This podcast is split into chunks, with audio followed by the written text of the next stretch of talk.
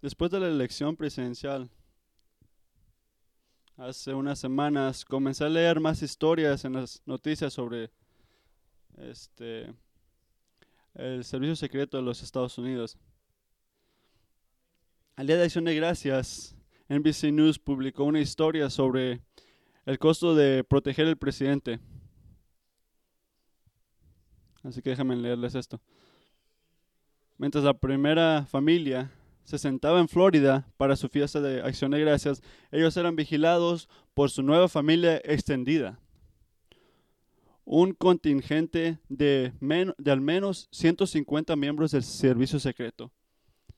Y cuando Donald Trump asumiera la presidencia el 20 de enero, ese, esa gente va a subir de 150 a 920 agentes del servicio, del servicio secreto.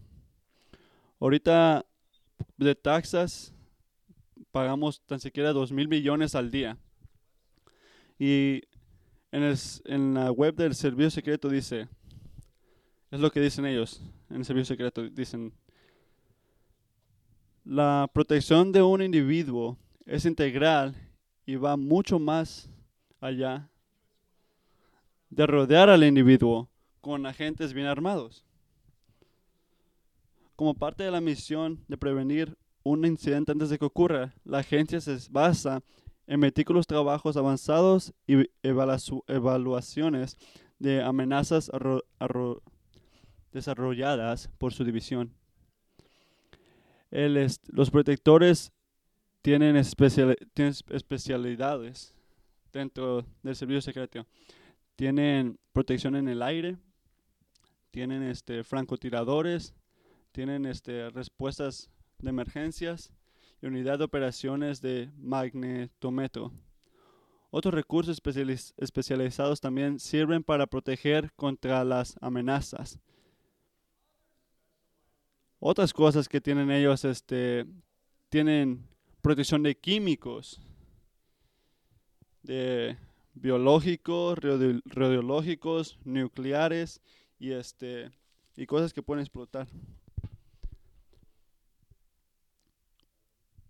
Este, se puede imaginar vivir con ese tipo de protección.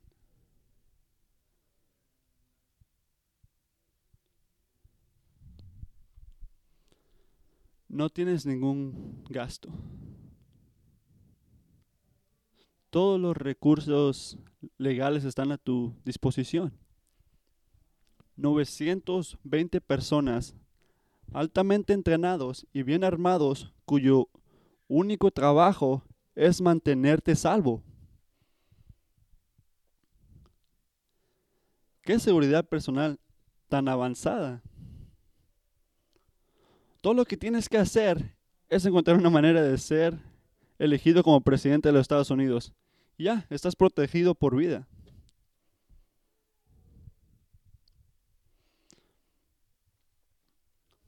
Pero hermano, le quiero decir algo. Si usted es un cristiano, está viviendo en ese momento, si es cristiano, está viviendo ahora mismo con una protección, una seguridad, una garantía de liberación personal que hace que el servicio secreto sea pálido en comparación. Comparación. ¿Sí ven dónde voy ahorita? No es una organización humana, es una persona divina Su nombre es el Señor de los ejércitos. Ante Él temblan las montañas. En su palabra, la tierra tembla. Él es el Dios divino. Él es el Dios vivo, entronizado en una luz inaccesible. Él es el Dios eterno. Su reino nunca será destruido. Y es un Dios que salva. Nunca ha fallado en entregar y rescatar a los que le pertenecen. Protege y los guía. Nunca les ha fallado. Salmos 18 dice, Te amo, oh Señor, mi fortaleza. El Señor es mi roca, mi fortaleza y mi, libertad, mi Dios, mi, mi roca y quien me refu- en quien me refugio, mi escudo y el cuerno de mi salvación, mi fortaleza. Invoco al Señor, digno de ser alabado y salvo de mis enemigos. Escuchen, este tipo de protección no es la, no es la, no es lo que ganamos al ser elegido como presidente. Esta es la, la, la, la que lo que recibimos al ser, al ser fieles a Dios. ¿Quieres ese tipo de protección? Eso es la, recomp- la recompensa de ser fiel al Señor. De dar vuelta, de confiar en este mundo y mirar a confiar al Señor. Y todo eso requiere, amigo, que no nada más le llames a, te llames a ti mismo cuando estás fallando o la manera que te ves, que "Oh, me, me veo guapo. No, eso no tiene nada que ver de- de cómo vas a ser salvado. O todo lo que has hecho en este mundo, o tu cuenta bancaria. La manera que vas a hacer esto, de tener esta protección, es cuando vas al Señor. Confías en el Señor. En Daniel capítulo 6 dice, Dios dice este, que Dios puso esas palabras en la Biblia para que tú y yo pudiéramos saber algo sobre Él. La liberación este divina es la recompensa de ser fieles al Señor. La liberación es todo, todo, todo viene de, de la fe en el Señor. Así que la seguridad que más necesitamos no proviene del hombre. Viene del Señor, viene de Dios. No es una liberación humana, no es algo automático. No es una liberación universal, no puede ser asumida que la vas a recibir. Es la recompensa de algo, de ser fieles al Señor. Cuando uno es fiel, la liberación está presente. No es algo que pasa porque uno quiere, porque uno piensa que lo merece. Es algo que pasa internamente cuando uno confía en el Señor. Es algo garantizado. Le garantizo que la liberación viene de la fe. Es lo que yo quiero convencerlo esta mañana.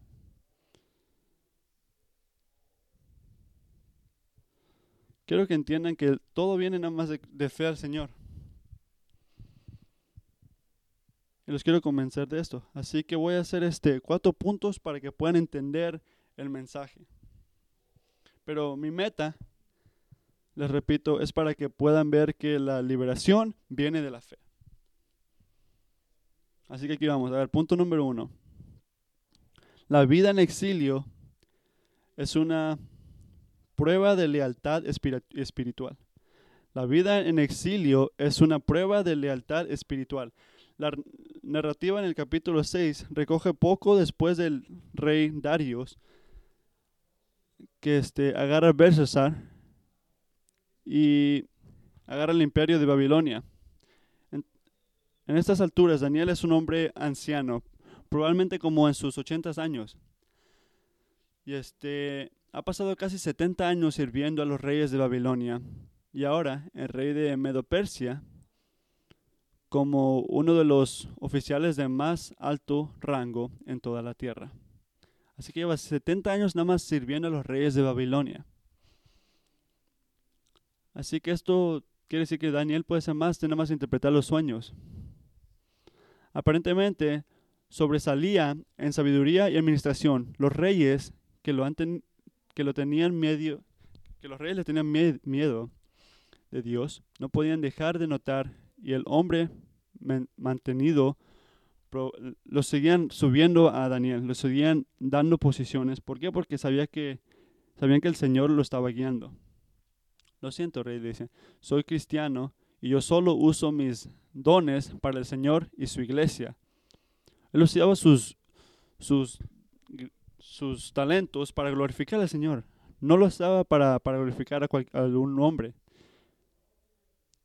En Jeremías 29 dice, yo bus- dice, busca el bienestar de la ciudad cuando os he enviado al exilio. Cuando eres un cristiano, estás viviendo en exilio.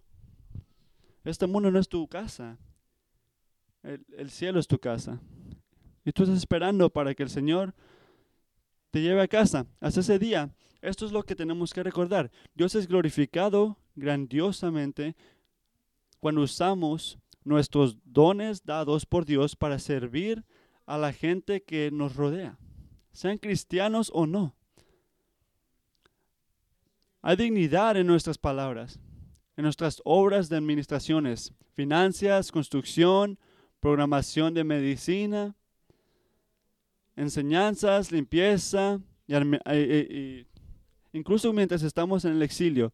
Daniel no usa el hecho de que está viviendo en una tierra extraña, llena de falsos dioses y gobernadores falsos por reyes pagados como una excusa para revisar sus dones dados por Dios.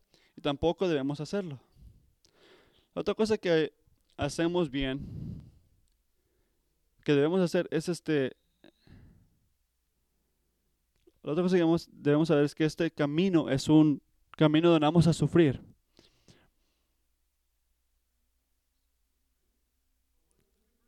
Tenemos que saber que que eso es difícil, que estamos viviendo en un, en un mundo donde vamos a sufrir. miren en el versículo 3, ¿por qué Daniel siguió siendo promovido? ¿Por qué? Porque Dios lo estaba guiando, Dios estaba enfrente de él, Dios estaba guiando todo lo que estaba haciendo. Así que estamos cuando notamos que Daniel sigue usando lo, su, su, lo, que, lo, lo que le dio, sus dones. La gente a su alrededor tuvo celos cuando notó, notaron que él estaba usando sus dones. Daniel tenía todos sus dones y tenía toda la manera que estaba glorificando al Señor. Y todavía tenía gente a su alrededor que no, lo, no le creía, no querían verlo, verlo hacer bien. Así que la gente a su alrededor lo, lo mandaron para que lo echen a las bocas de los leones. Para un cristiano, el camino de la obediencia es un camino de sufrimiento. No, a veces, todo, siempre es un camino de sufrimiento. ¿Por qué? Porque estamos siguiendo el camino de un Señor que sufrió por nosotros, que nos dijo en segundo de Timothy que todos los que quieren vivir una vida del Señor van a ser perseguidos.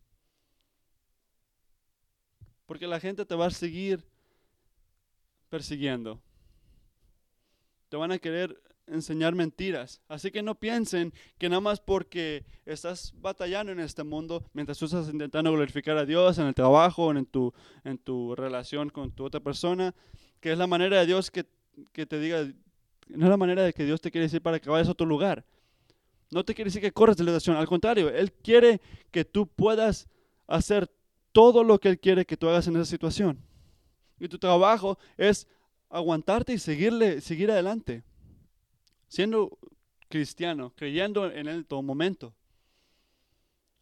Así que uno de los momentos más difíciles en, este, esos tiempos es la lealtad. Todo el sufrimiento que sentimos en este camino, en el camino de obedecer al Señor. Y todo esto viene, y todo el sufrimiento viene cuando tenemos un problema en, en la ley de Dios y en la ley del Señor. La ley del Señor y la ley del hombre. Así que su gente, Daniel, la gente alrededor de Daniel se ponen celosos. ¿Por qué? Porque Daniel está yendo bien, porque Daniel está haciendo lo, correcto. Así que agarran al, rey de Ries para que puedan hacer algo sobre esto. Sabían que no le podían nada malo porque él era alguien honesto, alguien bueno. Así que agarran al, a Darius que haga una ley donde por los siguientes 30 días no pueden glorificar a nadie más, nada más al, al rey Darius. Así que le dicen, rey, por los siguientes 30 días se nos haría bueno si tú eras la única cosa que podemos verificar en este mundo. Que tú nada más sea la persona que sea glorificada en esos tiempos. Así que piensen en esto, no le está diciendo que él escrita, que escriba que él es el único Dios. No, ellos nada más le quieren hacer creer al rey que nada más debe ser glorificado él por los siguientes 30 días. ¿Por qué? Por lo bueno que está yendo todo ahorita.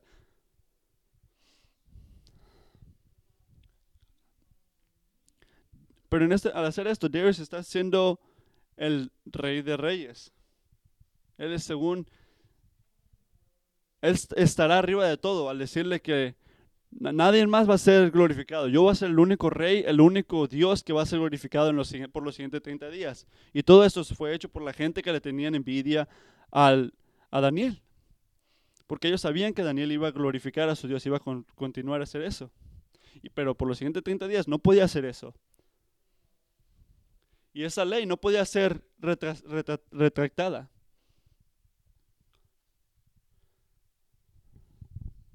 Así que, ¿por qué, es, ¿por qué tienen tantos celos a, a esta gente?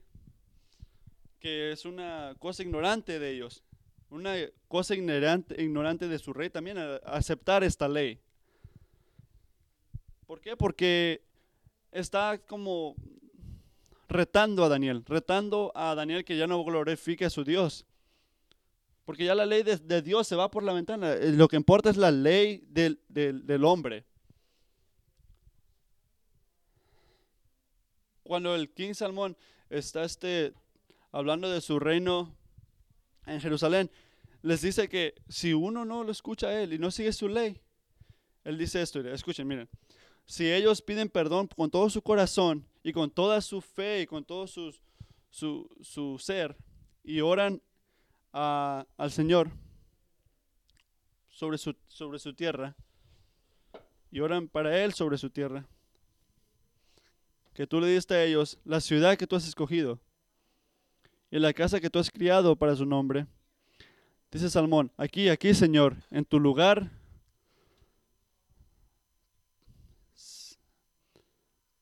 Perdona a tu gente que ha pecado contra ti, les dice, y dales compasión a toda esa gente que no te ha, que no te ha escuchado. Ten compasión contra toda esa gente. Oren para al Señor, oren para la ciudad del Señor y piden para piden misericordia del Señor.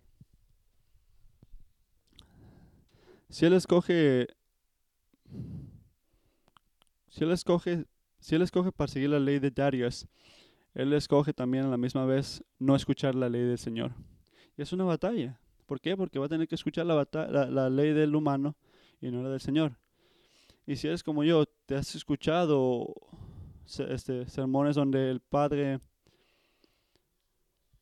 hace una pregunta como esta, para ver si vas a seguir al Señor o no. Normalmente es algo así, la dice, si el gobierno lo hace ilegal ser cristiano o compartir tu fe, vas a morirías para, para seguir haciendo esto. yo me he sentado en ese estado tú y he escuchado, wow. La pregunta es sí, pero eso nunca va a pasarme a mí. Uno piensa así, ¿verdad? Que no, no me va a pasar a mí, ¿verdad? Pero yo les quiero decir que eso es una pregunta muy buena. Porque sí está en la, Biblia. Es una pregunta bíblica. Marcos 8.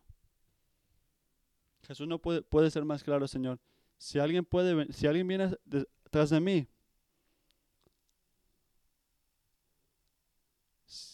si alguien, si alguien me persigue, que se olvide a quién era alguien él y se agarre su propia cruz y que me persiga. ¿Eso qué quiere decir? Que hasta la muerte deberíamos de perseguirlo. Tienes que olvidar quién eras tú antes y tienes que perseguirlo a Él, no importa las circunstancias. Pero si tú eres cristiano en Norcorea o en Irak ahorita o Afganistán, tú sabes que Jesucristo no nada más está hablando metafóricamente cuando Él dice eso. ¿Por qué? Porque, por ejemplo, en Norte Corea, tener una Bíblica te matan. Si tienes una Biblia, te matan. Si estás deteniendo una Biblia y sales aquí de Norte Corea, ¡pum! ¿En serio? Ellos dicen que 25% de todos los cristianos en todo en ese lugar están este, en prisiones de, de campamento. Así que entonces, ¿por qué? ¿Por qué iría alguien a ese extremo para la lealtad del Señor. ¿Por qué iría alguien a esos extremos? De aceptar hasta la muerte.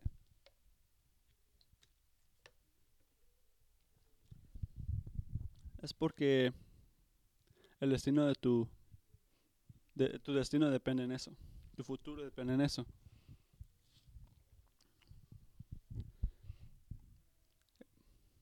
Porque el que salve su vida en este mundo por, por no seguir al Señor, la pierde, la pierde, pierde la vida eterna. Porque el que, él dice, porque el que no me cree a mí, porque el, el que no me, que no me sigue, entonces el Hijo del Señor también, eh, el Hijo de Dios también no lo va a aceptar. Hermanos, el llamado de perseguir a Jesucristo es un llamado para morir.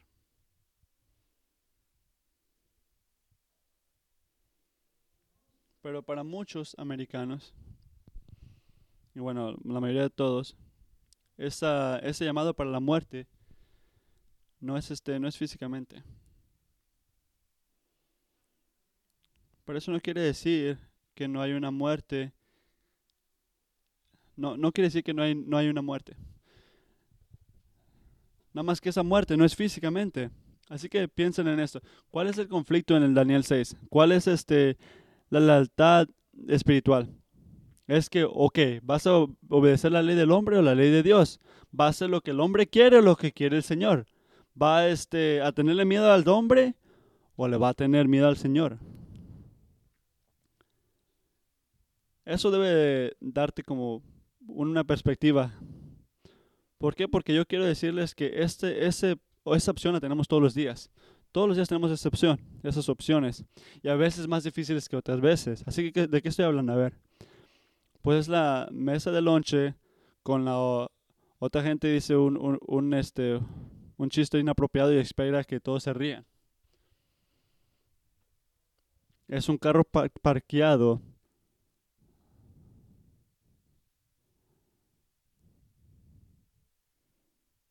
donde uno no prefiere no escuchar a, las cosas buenas. Es una oficina que, que, piensa que tú vas a que tú vas a trabajar 70 horas, no importa el impacto que va a tener en tu familia o, con Dios. Es el día después de el día después de la comunidad, cuando tu cuando tu miembro de tu vecindad dice que tuviste una fiesta ayer, ¿por qué tenías tanta gente ahí? y decirle la verdad, que no, estaba con mis amigos cristianos. Es cuando estás en la tienda y cuando tu niño está llorando y toda la gente te está mirando a ti nada más y todos te dicen como que ya, déjalo en paz, ya, ya, agárralo que se calle ya tu niño. Es que toda la gente está mirando para que te calles. O es donde estás enfrente de todos en tu oficina y, tú, y se requiere que tú hagas algo que no pueda glorificar al Señor. Pero todos están esperando a ti. Todos, todos están esperando que tú hagas eso. Así que, ¿qué vas a, ¿a quién vas a glorificar? ¿Vas a glorificar al hombre, lo que el hombre quiere en ese momento o lo que quiere Dios en ese momento? Mientras estamos viviendo en exilio, amigos, esta vida es este es, es pura, puras puras puros problemas que tenemos que ver cómo vamos a reaccionar. Y Dios nos debe ayudar en esos momentos. Debemos glorificar al Señor en ese momento. Debemos obedecer al Señor más que al hombre o sobre el hombre en todo momento. Y le quiero decir que cuando usted tenga esa opción, cuando tenga esa opinión, esa opinión enfrente de usted, que no, que no glorifique lo que quiere el hombre, que glorifique al Señor y haga lo que el Señor quiere de usted en ese momento. El punto número dos, el camino de obediencia es el camino de, liberación. Hay una conexión aquí. La vida en exilio está llena de estos, de estos problemas. Y el camino de la obediencia es este, el, el camino de, liberación.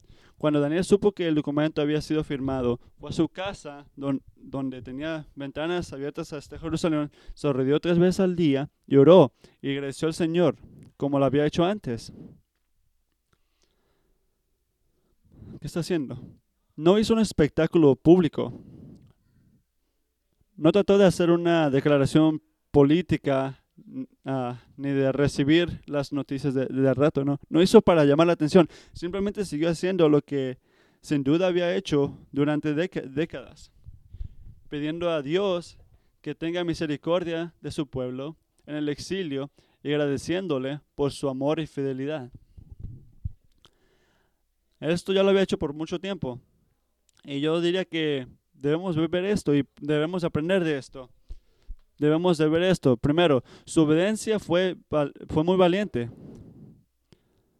Es, su obediencia fue muy valiente. Sabía que el documento había sido firmado y su decisión de, de orar lo podía hasta matar.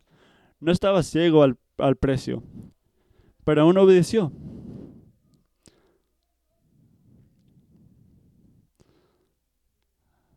La obediencia es algo muy valiente.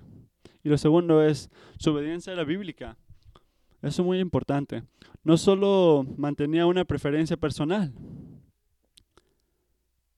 Él estaba haciendo lo que Dios le había ordenado que hiciera en su palabra. Era valiente, era bíblica y terceramente su obediencia era consistente. Quiero que noten eso. Cuando supo que el documento había sido firmado, no, no, no lo vaciló. No se saltó un, un latido. Continuó su hábito de obediencia durante toda su vida. Incluso este, Darius lo reconoce tanto en el versículo 17 cuando dice que tu Dios a quien tú sirves continuamente, hasta, hasta el rey lo sabía, que tu Dios a quien tú sirves continuamente hay una lección invaluable para nosotros, amigos, en esto. Así que, ¿qué debemos notar todo esto? Si quieres obedecer a Dios cuando las apuestas son altas y todo el mundo está mirando, entonces prepárate ahora obedeciendo a Dios cuando las apuestas parecen bajas y nadie está mirando.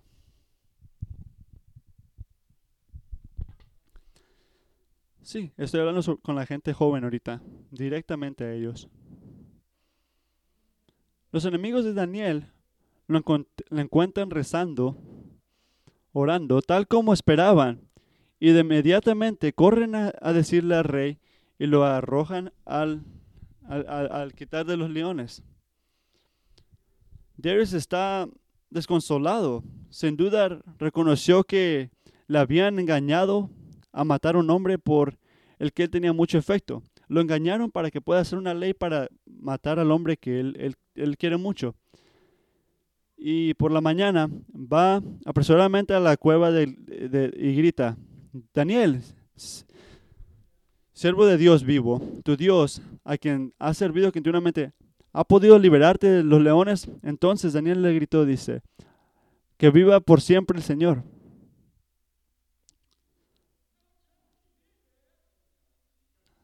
A, él, a él lo salvó el Señor. Dios mandó sus ángeles, le cerró la boca a los leones y no me han hecho ningún daño. Noten esto. Porque fui hallado irreprensible delante de él y también delante de ti, oh rey, no he hecho, no he hecho daño, no le he hecho, no he faltado respeto a nadie. Entonces, ¿por qué salvió Dios a Daniel?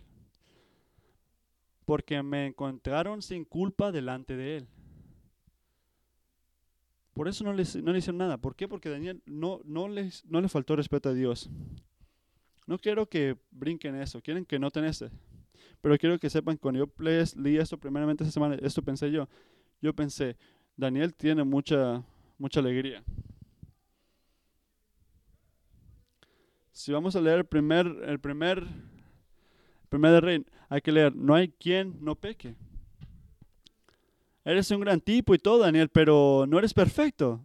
Entonces, ¿por qué atribuyen su deliberencia a su obediencia? ¿No es eso lo contrario del Evangelio? ¿No es el punto del cristianismo que las buenas obras no importan?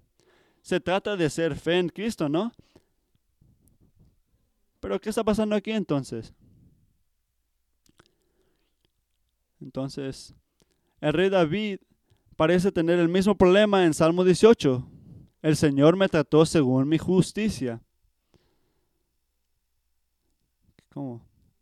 Según la limpieza de mis manos me, recompensó, porque he guardado los caminos del Señor y no me he apartado de mi Dios. Yo era irresponsable, irresponsable digo, sí, delante de Él. Me mantuve de la culpa. Pero aquí yo, yo, yo diría que lo que Daniel quiere decir aquí es, soy irreprensible ante Dios. Es lo mismo que el rey David quiere decir cuando dice que él también es irreprensible ante Dios. Y creo que Salmos 19 nos da una importante, una pista importante. David dice, guarda también a tu, ser, a tu siervo de los pecados presuntuosos, que no tengan dominio sobre mí. Entonces será inocente, inocente de gran transgresión. ¿Qué son pecados presuntuosos? Son lo que Moisés, lo que Moisés se refiere en número 19 como pecados con, con manos. Los pecados que se cometen a sabiendas intencionalmente y a pesar, a pesar de lo que Dios te dice.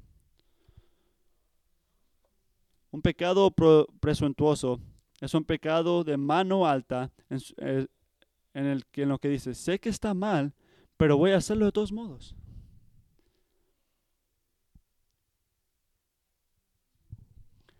¿Qué es lo opuesto de una vida de pecado presuntuoso?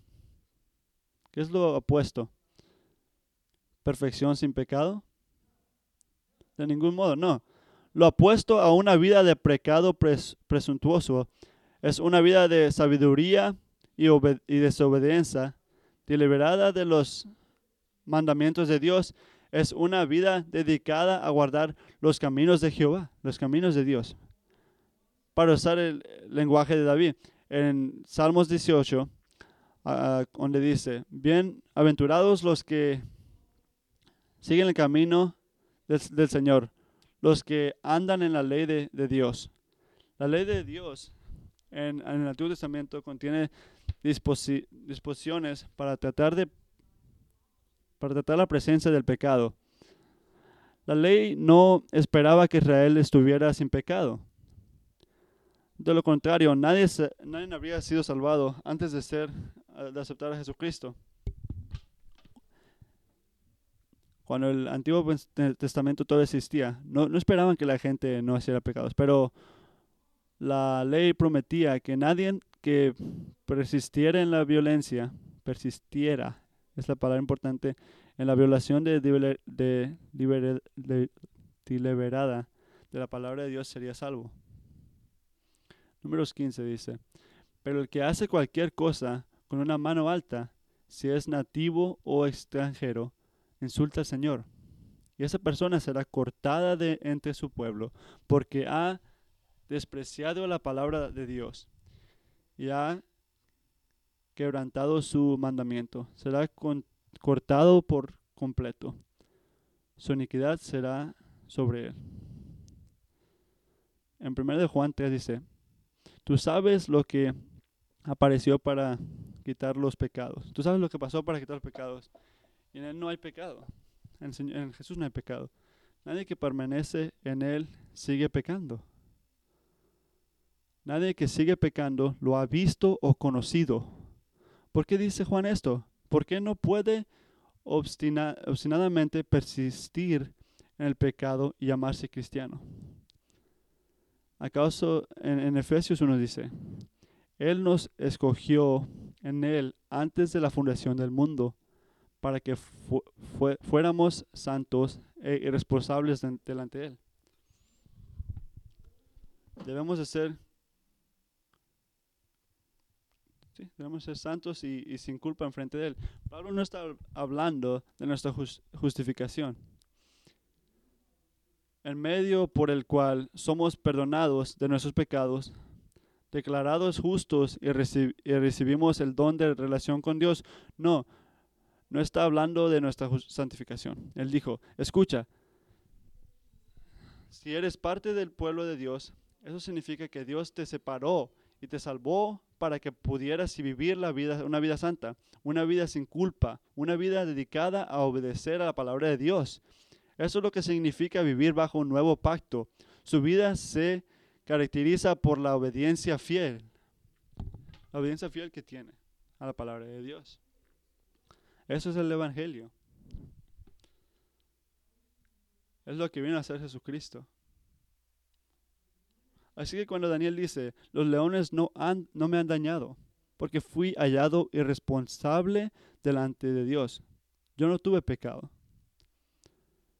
Él quiere decir que Dios lo perdonó porque él caminó el camino de obediencia, en lugar de caminar el camino de desobediencia. En el reino de Dios, el camino de la obediencia es el camino de la liberación y el camino de la liberación es simplemente el camino de la obediencia. En 2 eh, Crónicos 16 dice, porque los ojos del Señor corren por toda la tierra para dar fuerza y apoyo a aquellos cuyo corazón es irreprensible para irreprensible con él.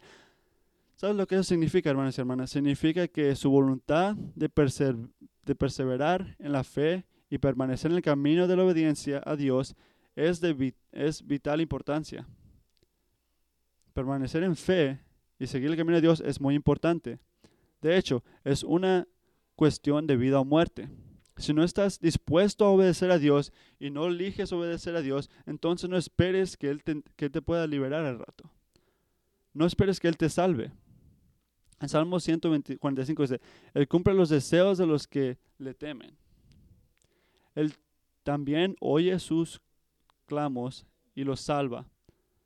Dios guarda a todos los que lo aman, pero destruye a todos los que, los que son mala gente, a todos los que no son limpios.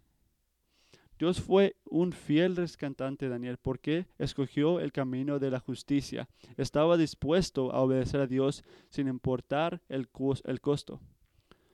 Dios nos llama a hacer lo mismo, amigos. Es lo que significa tomar nuestra cruz y seguir a Jesús. Haciendo lo que Él nos dice que hagamos en cada área de nuestras vidas. No hay excepciones.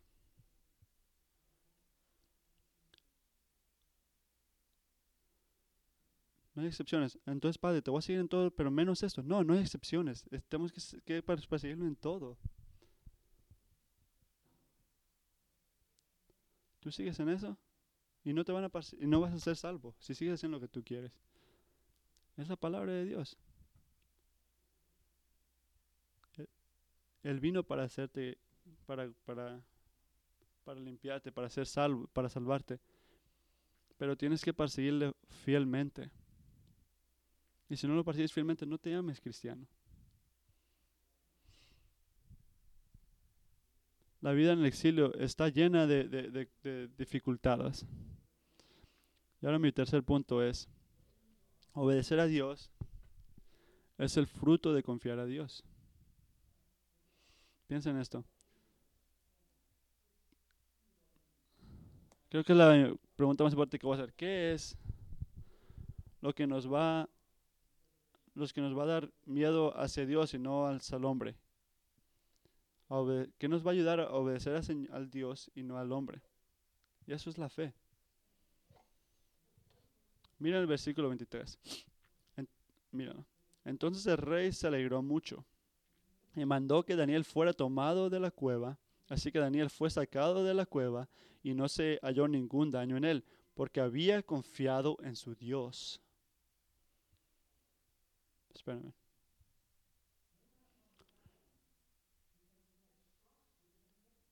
No le pasó nada, ¿por qué? Porque confió en Dios. Esperen, esperen.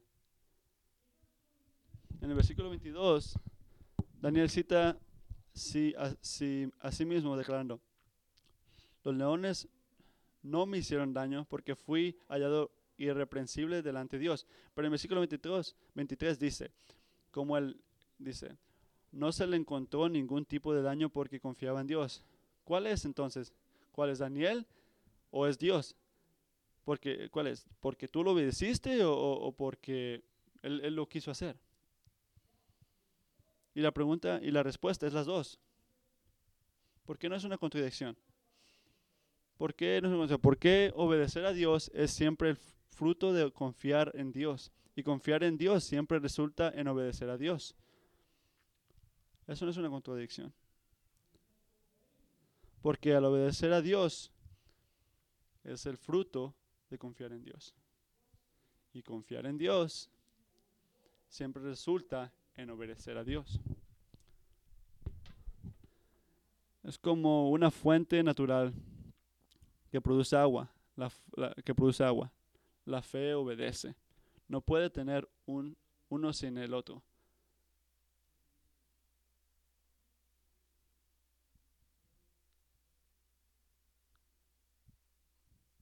Como, como la fuente natural produce agua, también la fe produce obediencia. No puedes tener uno sin el otro.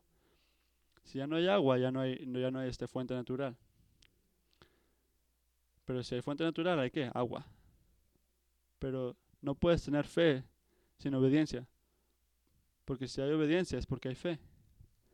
No los puedes separar.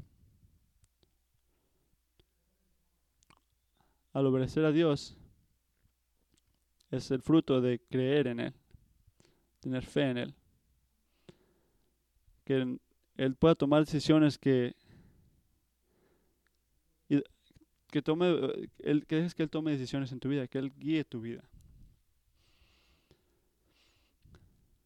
Ahora les quiero decir este el punto número cuatro. Aquellos que escogen confiar en el Señor son seguros, son salvos. Aquellos que escogen confiar en el Señor son salvos.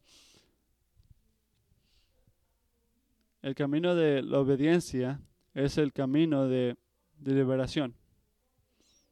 Esos que creen en el Señor son salvos. Ahora miren el versículo, versículo 20. Este, la pregunta central en todo este es este, el versículo 20, donde dice, Daniel, este, Daniel, siervo del, del Dios viviente, tu Dios, a quien has servido continuamente, ha podido liberarte de los leones. Bueno, para nosotros, sí, claro, sí. Nos toma 10 segundos para llegar al siguiente versículo. Pero, aunque sabemos que la respuesta es 10, eh, la respuesta es sí. Esto es, fue algo grande para Daniel. Él aguantó el miedo de caerse a un lugar lleno de leones listos, para comer.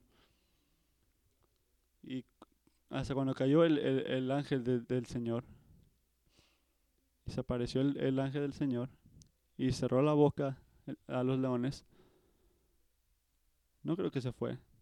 Solo puedo imaginar lo que debe haber sido. Ahí tuvo que sentarse toda la noche mirándolos a ellos, a los leones que el ángel se quedó ahí, en, se quedó, el ángel se quedó en, en medio de los dos.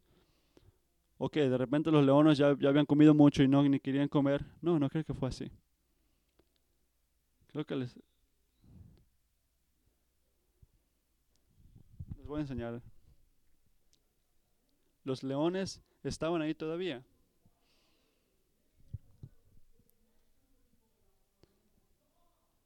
Y Daniel nos hizo saber claramente que la la siguiente gente que entró ahí se murió. Para darnos a entender que eran leones verdaderos, leones que podían matar, que tenían esa capacidad. No era, no era que estaban muy viejos, que ya no podían hacer nada, que ya habían comido. No, se trata de que Dios salvó a Daniel. Uno de los miedos más grandes que sería quedarse en un, en un lugar lleno de leones hambrientos.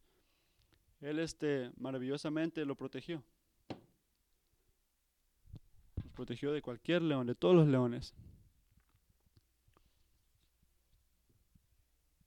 No se imaginen caerse en ese lugar y pum, te mueres. Eso, es, eso da miedo, caer en un lugar lleno de leones. ¿Qué hizo Dios? Maravillosamente lo protegió. ¿Pero por qué? Proverbios 29. Y recuerden eso, iglesia. Enseñen a sus niños. Y nunca se olvide. Proverbios 29. El temor del hombre es lazo. Pero el que confía en el Señor es seguro. El temor del hombre es lazo, pero el que confía en el Señor es seguro.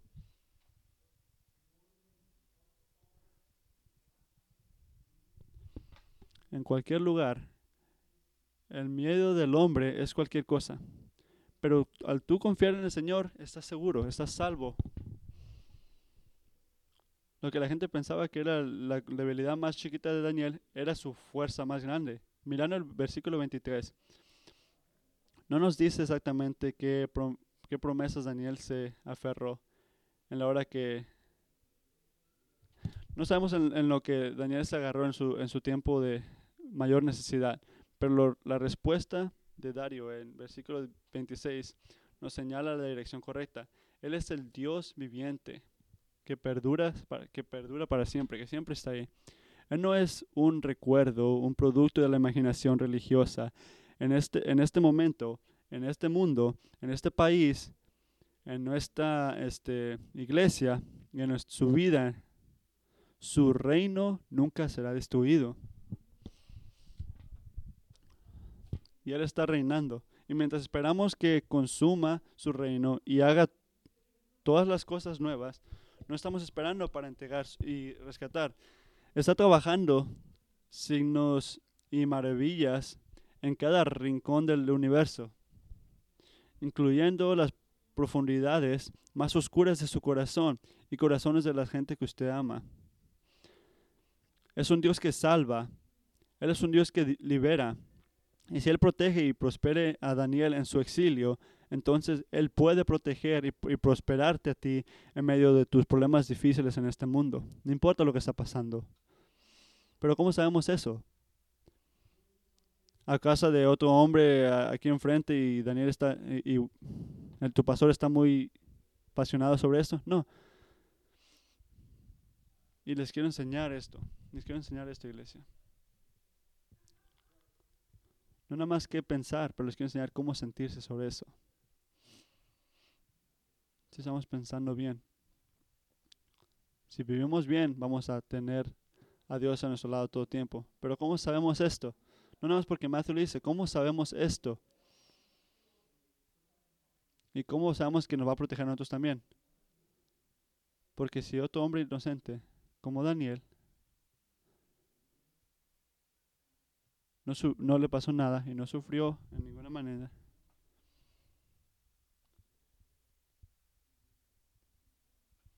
Pero al contrario de Daniel, ese hombre, pues, ese hombre murió.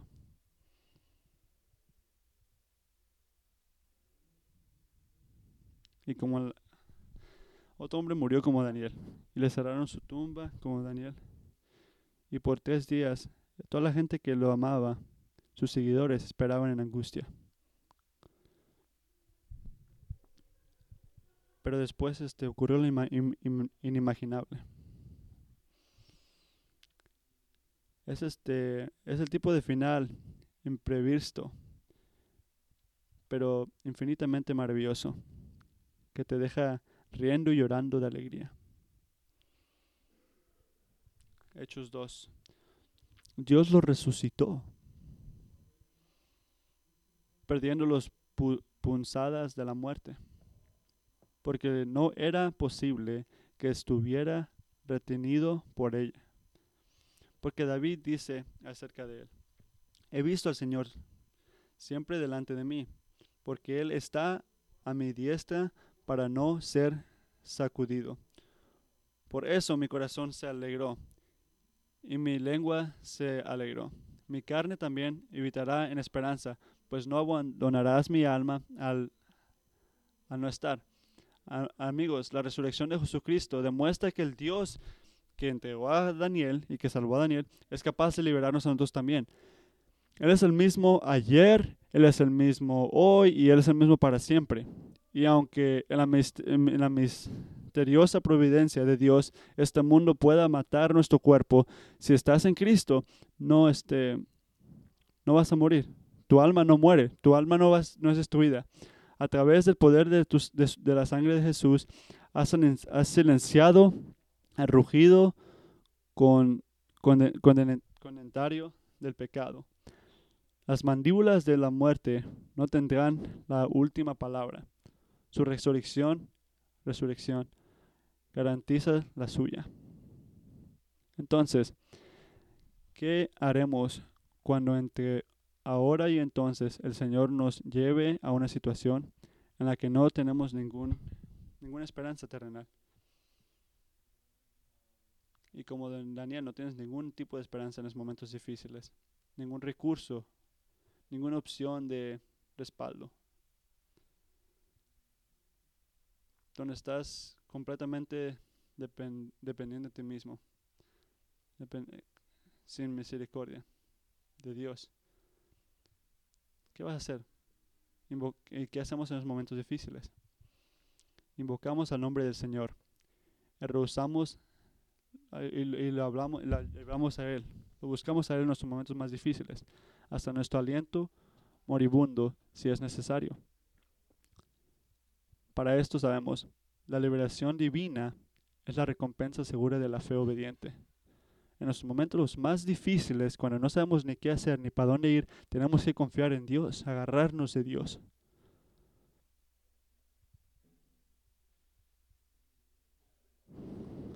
Jesucristo, te agradezco en este momento. En un mundo, en este, nuestras familias, por nuestro universo, que está lleno de dificultades. Que esos que confían en ti sean salvos. Y son salvos. Padre, te pido que nos, eh, nos des una fe que nos, que nos continúe en un camino que te siga pareciendo a ti. Padre, te agradezco por la manera que este capítulo no nos guía a correr del, del, miedo, sino ser como Daniel, que podemos seguir su ejemplo. Y Jesucristo, te agradecemos por, porque tú, el hombre perfecto, no te quedaste en esa tumba. Y porque tú estás vivo, nosotros tenemos esperanza.